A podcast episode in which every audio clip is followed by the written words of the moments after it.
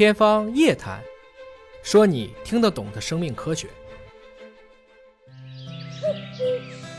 欧洲人喜欢小麦，美国人忠于玉米。作为中国人，今天我们来聊聊道。道可道，非常道。作为最重要的禾本科植物之一，水稻可以从碳三植物变成碳四植物？有望从一年生变成多年生吗？三次水稻绿色革命为人类带来了什么？基因科技对水稻育种有哪些帮助？欢迎观看访谈节目《道路》。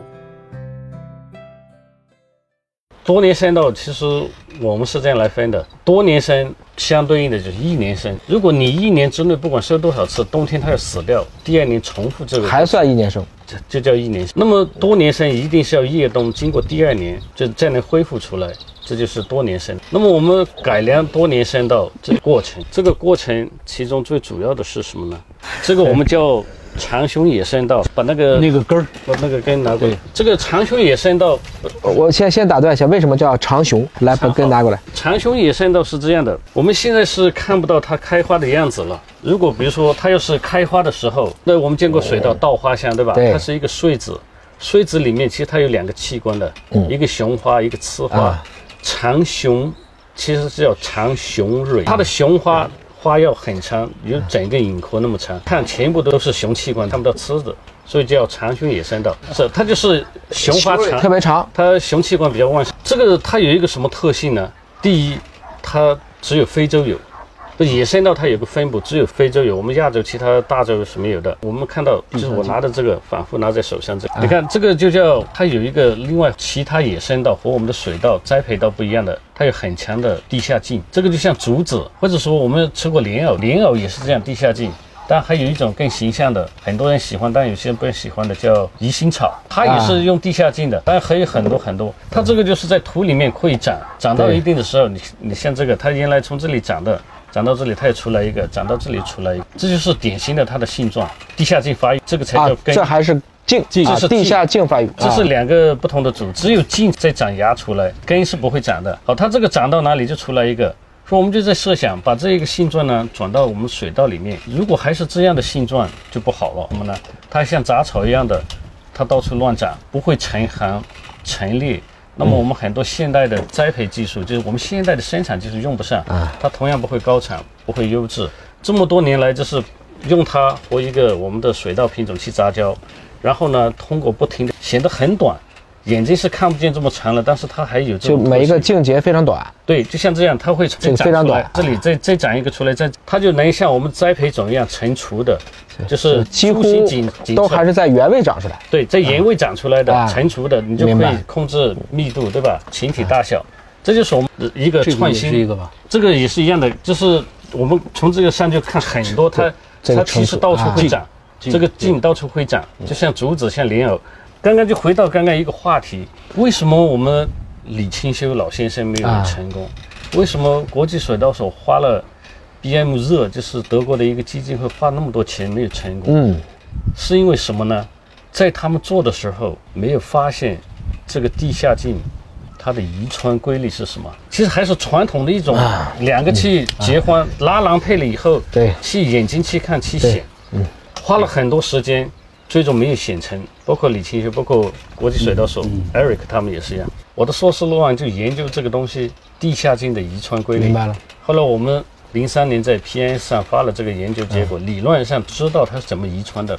但是这个时候其实伴随着什么技术？伴随着基因组测序技术，伴随着后来的分子标记辅助选择技术等等，我们才有了后面的选择。这个东西出来以后，当时理论提出来了，要把它变成产业化，怎么做？所以从其实从零三年我回国以后，一直在做，这当中差一点。零二年底回的，我还没回来之前，这个项目已经终止了。嗯，所以我在国际水稻所，我的导师有六个，第一个走了，又换一个，又换到其他实验室，所以就我加上国内的导师有六个导师，不是说他们不用力，是他们不用心。是因为基于当时的科学技术没有发展到这一步，这个是我自己认为的。所以我们要把这些野生种保护起来，包括我们华大的基因库传了很多物种，有很多性状，我们现在是基于现有的认知是无法去找到它的。但是也许再过五年、十年或者二十年，我们的科学技术发达了，就可以找到它。所以资源的收集保护，这个是很重要、很重要的一个底盘技术，必须要做的一个基础性工作。言归正传，那么我们找到了控制它的。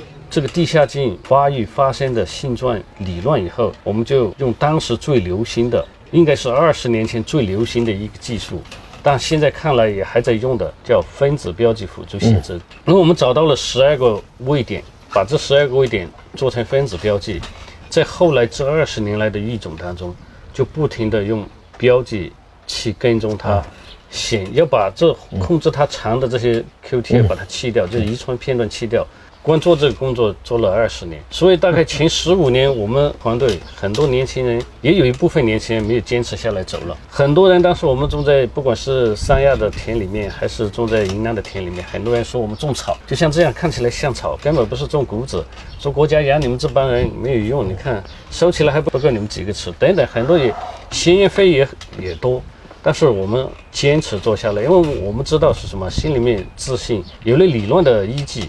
再加上后面的技术跟踪，所以这样二十年来坚持，我们大概在一六年，其实到了一五年、一四年，基本就显出来。经过测试，到了一八年，我们第一个品种就培育成功，通过了审定。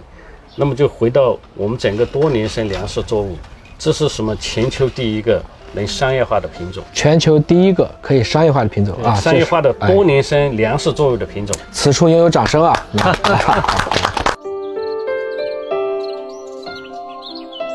来介绍一下那个 FAO 了吧，这就是接着胡老师刚才说这个，真是不容易。二零一三年，我呢就又从中国农科院这个副院长的职位上，我们国家农业部推荐我呢去呃意大利罗马担任联合国粮食与农业组织的助理总干事。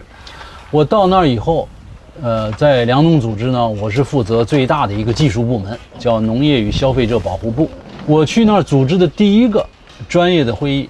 就是叫做多年生作物联盟会议，那是第一届，是吧？二零一三年，那呃胡凤义老师也去代表我们中国的啊科学家也去参加了。那么那次会议我印象很深，我致的开幕词嘛，嗯，大概三十多个人，是吧？来自于全呃全球大概有十几个国家吧，嗯，对吧？新西兰、澳大利亚、美国、欧洲都有啊，当然还有国际水稻所。那么在那个会上呢，报告了好几个科研项目。像把小麦要改造成这个多年生的高粱啊，如何？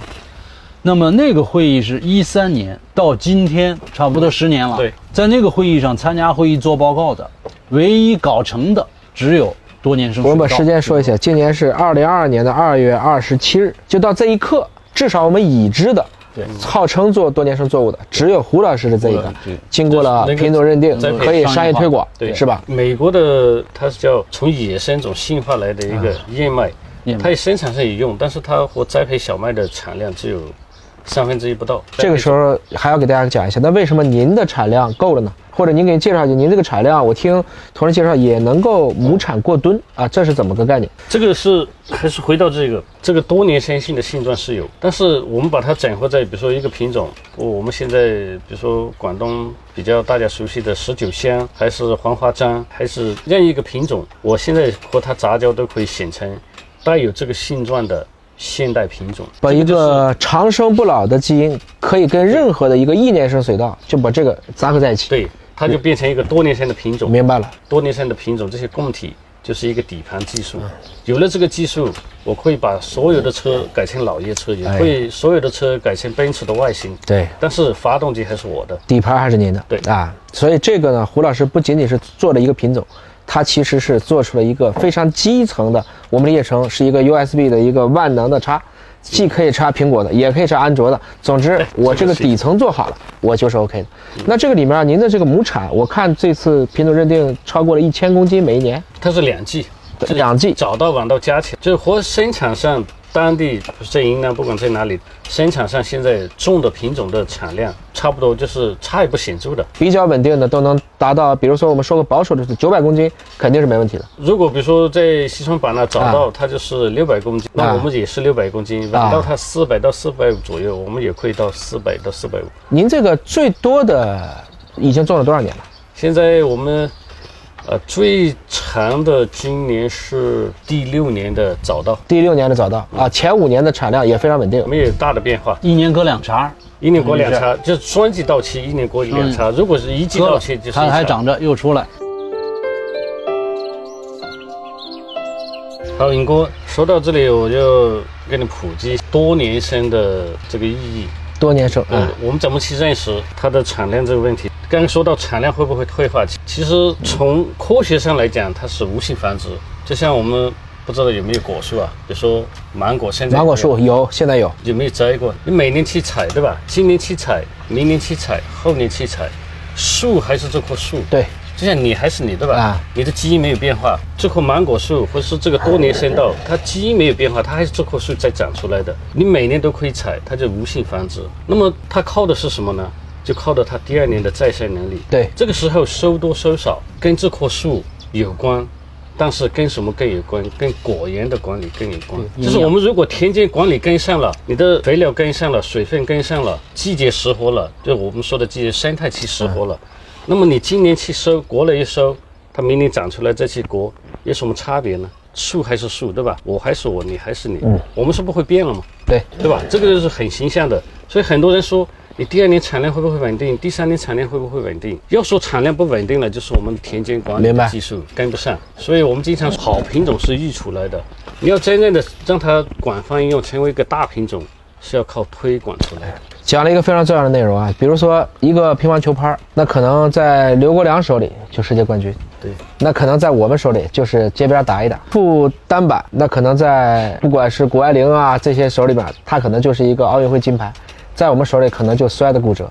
所以，同样的武器，在不同的战斗素质的队伍下，肯定呈现的最后的结果是不一样的。那其实这个胡老师呢也讲了一个很重要的问题，我们不是把所有的问题都留给育种家，我们今天做这个科普，也是希望让大家明白，好的种子，加好的田间管理，加科学的管理，加共同的推广，加大众的认知，才能将这一个好的技术真正用好，而不是把这些好的成果简单的去孤立它，从开始看不上做出来了，我没有我的素质高阁，这不行，而是应该将它严以致用，用以致广，广以造福，这才是符合我们未来现代化农业、未来农业发展的一个大趋势。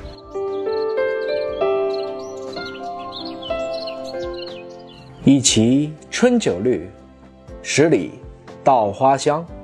盛世无积馁，何须耕织忙？已识乾坤大，犹怜草木青。百姓盼无忧，万物当有灵。